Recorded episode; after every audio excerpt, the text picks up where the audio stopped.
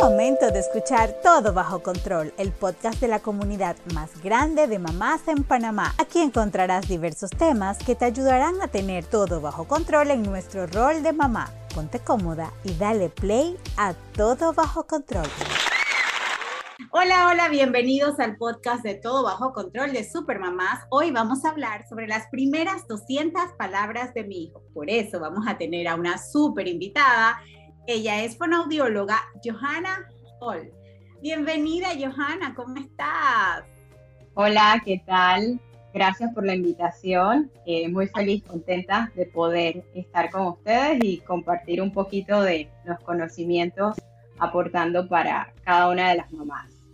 Bueno, la verdad es que este tema me pareció tan interesante el título porque, eh, o sea, no sabemos, o sea, cuando te dicen ya en números las primeras 200 palabras, esto, esto, esto cuánto es, esto cuándo pasa, o sea, eh, eh, yo creo que la primera palabra, la primera pregunta que te quiero hacer es, o sea, ¿cuándo un niño dice 200 palabras? Ok, el niño llega a decir 200 palabras cuando ya tiene un aproximado de dos años y medio. Muchas veces lo que se piensa es, eh, los papás piensan, las 200 primeras palabras deben ser perfectas. No, para nada. Estas palabras pueden considerarse como aproximaciones. Por ejemplo, el niño puede que no te diga agua perfectamente articulado, pero te puede decir agu o aa. Eso cuenta como una palabra. Entonces, no son 200 palabras perfectas, pueden ser aproximaciones. Ok, interesante. Y, esto, más o menos, ¿a qué edad un niño tiene un vocabulario de este, de, este tamaño? A los dos años y medio ya el niño debe estar presentando unas, entre unas 100 y unas 200, porque a los dos años en realidad el vocabulario del niño debe ser de 50 palabras mínimo. Esto, claro que va a influir el ambiente, el ambiente en el cual el niño esté. Si es un ambiente eh, bilingüe, debemos de considerar que las 200 palabras o las 50 palabras del niño de dos años no va a ser específicamente en español. Hay que contarlas en inglés y en español y la suma de ambos vocabularios en ambos idiomas es lo que nos va a dar la cantidad de palabras que el niño pueda llegar a decir. Ok, interesante.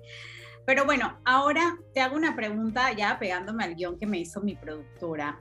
Este, porque a mí la verdad es que me llamó muchísima, me, dio mucha curiosidad las 200 palabras, pero ya hablando un poquito más de, tu profesión, que muchísimas veces hay mamás que probablemente no están claras de qué hace una fonoaudióloga y cuándo em, debe recurrir a alguna y, y si observa qué. Bueno, los red flags o las banderitas rojas que nos dicen, sabes, debo de considerar la visita de un profesional es una, la primera que siempre yo le digo a los papás, eh, miren cómo el niño le responde. Si el lenguaje comprensivo en cuanto a que te sigue instrucciones, sigue tu iniciativa, sigue tu juego, no estás viendo que no está teniendo una respuesta, ya esa es una banderita roja. Porque si no tenemos este pilar eh, a nivel comprensivo, va a ser un poco más difícil que exista un lenguaje expresivo. Entonces, esa es una de las primeras llamados de atención que los papás deben de considerar en hacer una visita a un fonoaudiólogo para ver qué está sucediendo en ese cerebro.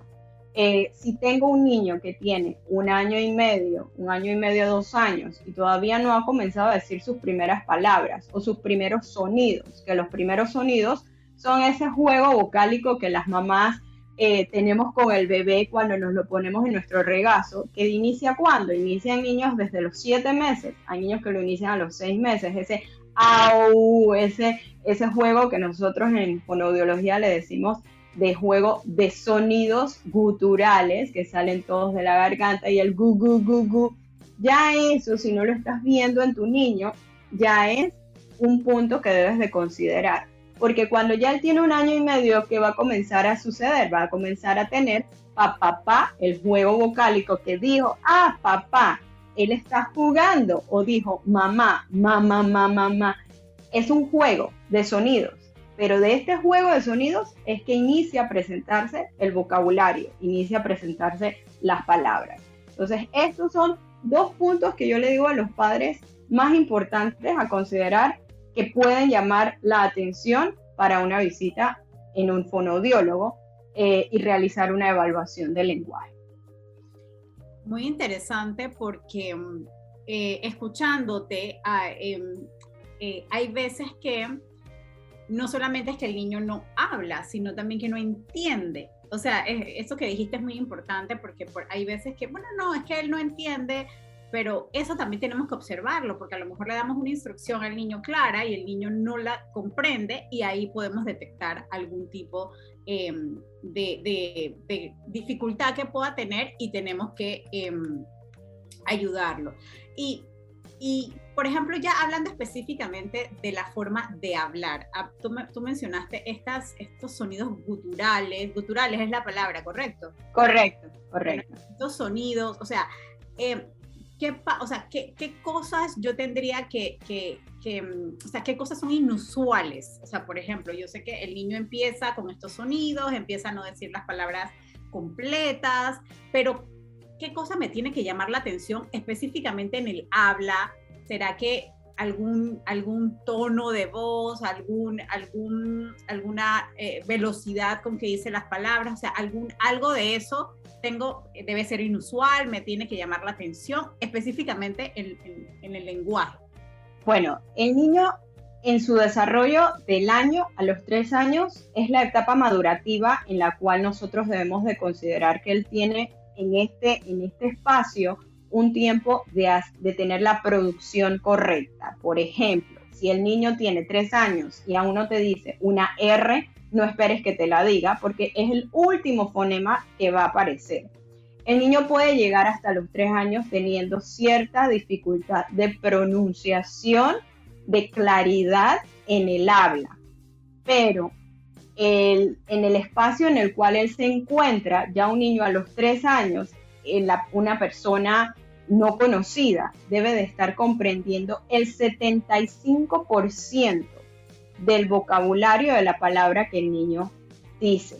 O sea, que eso es algo que los papás pueden ver, pueden observar que, ojo, él está tal vez con los tíos y no le están comprendiendo. A los dos años él puede tener un 50% de ese lenguaje que es comprendido por cualquier persona a su alrededor. Entonces, si esto no lo estamos teniendo y solamente tenemos que mamá o papá, los que están en casa, comprenden y decimos, no, es que somos los traductores, yo le traduzco para que la abuela le entienda. ojo, ahí debemos de ver qué está sucediendo, porque ya este es un tiempo en el que no lo va a decir correctamente, pero le pueden comprender un extraño en un 50% y a los tres años en un 75%. Eso es importante porque a veces nosotros los papás que no, no, pero es que él quiere decir tal cosa. Entonces pensamos que es normal, pero mira que acabas de decir algo que me parece que para las supermamás puede ser eh, clave y puede ser eh, algo muy fácil de poder entender. Si a los dos años usted entiende la mitad de lo que dice su hijo, va por bien, buen camino. Si a los tres, más o menos el 75% que se lo entienda, no solamente los papás ni los que viven con el niño, sino el que lo ve por primera vez. Eso, eso es bien importante porque a veces los papás, no, él quiere decir tal cosa. ¿Y qué pasa cuando el niño dice una palabra mal? ¿Es correcto corregirlo? ¿Debemos, debemos decirle eh, cómo se dice de manera correcta? Eh, ¿Esto lo debemos, lo debemos hacer? Lo que yo la mayoría de las veces le recomiendo a los papás, el niño menor de tres años todavía está en ese proceso de aprender cómo se dice. Más que pedirle, di gato, y el niño no lo llega a decir, tratemos de usar en manera de algún juego nuevamente tratar de decir gato. Uy, ¿cómo suena? Ga, ga, ga, ga, ga, gato. Hacerle un sinnúmero de maneras, de formas, para que él entonces pueda tener la parte comprensiva de la palabra y luego él pueda expresarla, pueda reproducirla. Más que pedirle repetir, repite, repite, para él en ese momento no es algo que realmente le va a llamar la atención. Entonces debemos de buscar alguna manera que sea divertida. A esta edad del año a los tres años el niño todo le, le parece divertido. Todo lo que se hace por juego es lo que le encanta. Entonces, esa sería la recomendación más que decirles repite o dilo otra vez. Busquen la manera mediante algún sonido, algún juego de repetición eh, eh, por, por algún objeto o alguna forma divertida que el niño entonces pueda intentar repetir la palabra. Y recordar siempre, a los tres años todavía podemos tener ciertas dificultades articulatorias, ciertas dificultades del habla en sí. Los fonemas todavía no están totalmente desarrollados. Entonces, por eso también podemos llegar a tener un niño de tres años que tiene una dificultad en poder decirla de manera clara. Claro. Joana, y una pregunta, ¿qué pasa si el niño no habla? O sea, si, si, tenemos un niño que no habla y no articula palabra y ya tiene dos años y no habla, ¿qué pasa en ese sentido? O sea, ¿qué, qué, ¿cuáles pueden ser las causas y qué tiene que hacer una mamá que tenga un niño? Y como quien dice, ¿a qué edad tiene que ser eh, esto una, una, una alerta? Ya para los dos años es una súper alerta. Ya para los dos años, porque ya los dos años que estamos esperando que exista un vocabulario de 50 palabras. Entonces, si no tengo a los dos años un niño que no habla, que no me está hablando, no, no está tampoco comprendiendo, porque como, lo, como dije eh, más adelante, más, más al inicio, si el niño no te está comprendiendo y no te está siguiendo las instrucciones, ya necesitamos ver, uno, ok, la parte comprensiva no está trabajándose de manera correcta, no está procesando de manera correcta y por eso también vamos a tener a nivel expresivo una dificultad. Pero si esto está sucediendo y estás viendo que no te está comprendiendo no está siguiendo unas instrucciones simples, ¿qué tenemos que hacer? De inmediato buscar ayuda. ¿Y cuál es la primera ayuda? Realizar una evaluación fonoaudiológica. Una vez que el profesional comienza a realizar las evaluaciones, en este caso, yo que tengo un niño que no me habla, yo voy a evaluar todos los procesos para su edad que deberían de estar presentes y considerar si estoy teniendo un niño con un simple retraso del lenguaje o existe algo más allá a nivel del neurodesarrollo y dar las referencias a los especialistas que necesitamos que realicen una evaluación del neurodesarrollo. Ok, interesante porque no necesariamente, em, o sea, a estas edades, o sea, se pueden descubrir algún otro tipo de problemas que no necesariamente están relacionados, que se manifiestan a través del habla, pero no están relacionados. Eso pudiera pasar, ¿no? Correcto. Ok, me parece, me, me, me, parece muy interesante haciendo un resumen de todo lo que hemos hablado, porque bueno, aquí el tiempo pasa volando, como quien dice. Eh, eh, importante, mamá, a, los dos años usted debe entender el 50% de lo que dice eh, su hijo. Su hijo es importante que le pueda entender cuando usted le da algún tipo de instrucción. A los tres años debe, tener debe entender un 75%. Eh, y por supuesto, cuando, cuando vea algo que no, que, sienta que tiene algún tipo de dificultad, inmediatamente contactar un especialista de fonoaudiología para que la pueda orientar. Y ya para, para dar un, un, un poquito de, de, de, consejo, como quien dice, de cierre, Joana, ¿cómo podemos ayudar a nuestros hijos en casa para desarrollar, eh, para desarrollar su lenguaje? O sea, qué cosas, no hablemos de niños que tengan algún padecimiento, sino nuestros hijos en general, qué cosas los ayudan a poder eh, desarrollar su lenguaje? Bueno, yo les digo siempre a los papás, las actividades de la vida diaria tienen mucho que nos pueden ayudar a estimular el lenguaje. Si yo voy a bañar, por ejemplo, al niño en, el, en la hora del baño, tengo mucho vocabulario y tengo mucha información para seguir una rutina, para seguir una instrucción. Y es una rutina diaria. Todos los días el niño se va a bañar, ¿Y qué va a suceder? Voy a tener agua, voy a tener jabón, voy a tener champú, voy a tener todos los implementos que utilizo para bañar al niño. Entonces, ¿qué yo voy a utilizar para estimular el lenguaje? El momento del baño.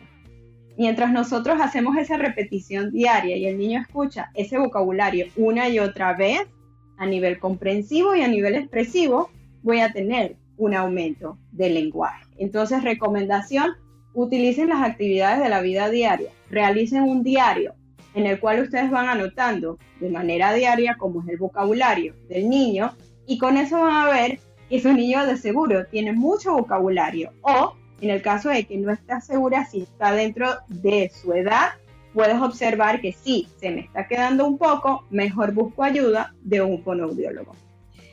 Leerle al niño lo ayuda con su vocabulario Claro que sí, el leer abre muchas conexiones neuronales. ¿Por qué? Porque estoy trabajando lenguaje comprensivo, lenguaje expresivo, la imaginación eh, y de seguro que va a suceder cada vez que ese niño ve el libro, se va a acordar de lo que se llegó a leer. Entonces la hora del cuento es una hora que puedes utilizar para estimular mucho el lenguaje también y lo puedes incluir dentro de tus actividades de la vida diaria, dentro de la rutina, ya sea a la hora de dormir, ya sea a la hora de despertar, pero es una forma muy, muy linda de que el niño inicie en lo que es la lectura, comenzar a incluirlo en lo que es el amor a los libros, inculcarle ese amor, pero también estimula muchísimo pensamiento y lenguaje.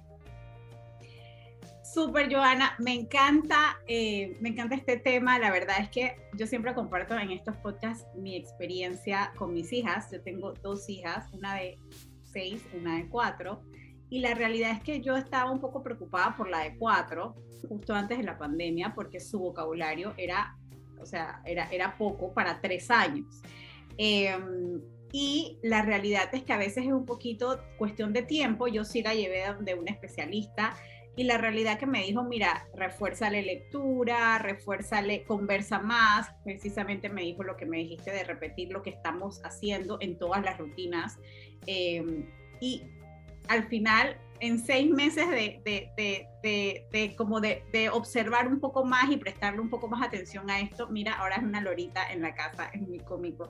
Entonces, eh, pero siempre yo le digo a las mamás que hay que seguir nuestro instinto Em, y hay que observar mucho a los niños. A veces tenemos, tú sabes, la cosa está al frente y no la vemos. Y bueno, Joana, Correcto. si tú quisieras que las mamás se llevaran algo puntual, ¿qué consejo final le darías sobre este, este proceso, principalmente sobre estas primeras 200 palabras, que me encantó ese número para que lo tengamos pendientes las mamás? Eh, ¿Qué sería lo que le dirías a la comunidad de Supermamá sobre este tema? Mi consejo y lo que deseo que se lleven siempre con las 200 palabras es recordar que no son 200 palabras perfectamente articuladas. Son 200 palabras aproximadas y que estén dentro de las actividades de su vida diaria, porque estas 200 palabras son lo que nosotros llamamos un lenguaje funcional. Yo las voy a conocer y las voy a utilizar porque me abren puertas ¿Cuáles puertas me abren? Las puertas de la interacción con mi familia, las puertas de la interacción con la sociedad. Entonces, consideren que las 200 palabras no estamos buscando que sean ni perfectas, perfectamente dichas, o que sean traídas de algún otro lado en el cual no comprendo o no las voy a utilizar. Es sencillo, son las mismas palabras que ustedes en casa utilizan de manera diaria. Eso es muy importante lo último que acabas de decir las palabras que nosotros utilicemos van a ser las palabras que utilicen nuestros hijos, así que, bueno, papás y mamás, yo creo que es muy importante, uno, cuidar nuestro vocabulario y enriquecerlo. Nunca es tarde para enriquecer el vocabulario, cosa de que nuestros hijos pues tengan un muy buen ejemplo eh, y los ayudemos a desarrollar su lenguaje. Joana, mil gracias por habernos acompañado, por ser parte de este podcast, donde siempre compartimos información valiosa para nuestras mamás en todas las etapas. Ahora estamos hablando de pues, estas primeras etapas donde el niño empieza a hablar, así que te doy las gracias en nombre de esta comunidad y me encantaría que nos dijeras dónde te podemos contactar por si hay alguna mamá que nos escucha que pues, tiene dudas y quiere saber más sobre este tema. Sí, nuevamente gracias a ustedes por la invitación y con mucho gusto pueden contactarme en mis redes sociales en Instagram, CDC Panamá y también eh, a través de mi celular 6676-9092. Con mucho gusto para servirles. Joana, mil gracias. Y bueno, ahora llegamos al segmento Sabías que a mí me encanta porque son tips muy interesantes sobre el tema que estamos tratando. Así que Adelante con el sabías qué de este episodio. ¿Sabías que jugar 15 minutos al día estimula el lenguaje comprensivo y expresivo de tu hijo? Oye, qué interesante, no sabía eso. Y 15 minutos nada más. Oye, bueno, todas las supermamás ya saben, con 15 minutos al día, que a veces parecen que no, no los tenemos, vamos a dedicarle esos 15 minutos, la puedan hacerlo más tiempo para jugar con sus hijos, y, ponerse, entrar a ese mundo maravilloso del juego, que la verdad es que los niños aprenden un montón jugando y por supuesto crean unas memorias espectaculares. Así que bueno, nuevamente Joana, mil gracias. Yo creo que nos llevamos muchísimos aprendizajes. Ya saben dónde contactar a Joana. Joana Hal Olivares, eh, fonaudióloga, que nos estuvo acompañando en el podcast de hoy. Y bueno, yo me despido en este momento, no sin antes recordarle que pueden suscribirse a nuestra página web supermamaspanamá.com, donde tenemos contenido exclusivo para ti. Podrás gozar de beneficios como eventos virtuales, talleres, charlas y muchas sorpresas totalmente gratis. Y no olvides que nos puedes seguir en nuestras redes sociales, Instagram y Facebook, Supermamás Panamá. Y todos los domingos estamos a las 2 de la tarde por TVN en Supermamás TV. Si te gustó este episodio, compártelo con tus grupos de mamás, en tus redes e invita a todas tus mamás a todas tus amigas mamás a que formen parte de esta maravillosa comunidad que te va a ayudar a tener todo bajo control. Soy Yesenia Navarro y nos vemos en la próxima emisión de Todo bajo control. Hasta luego. El podcast de hoy llega a ustedes gracias a Oster, que por más de siete décadas ha estado presente en un sinnúmero de hogares convirtiéndose en uno más de la familia y acompañándote en los momentos más especiales.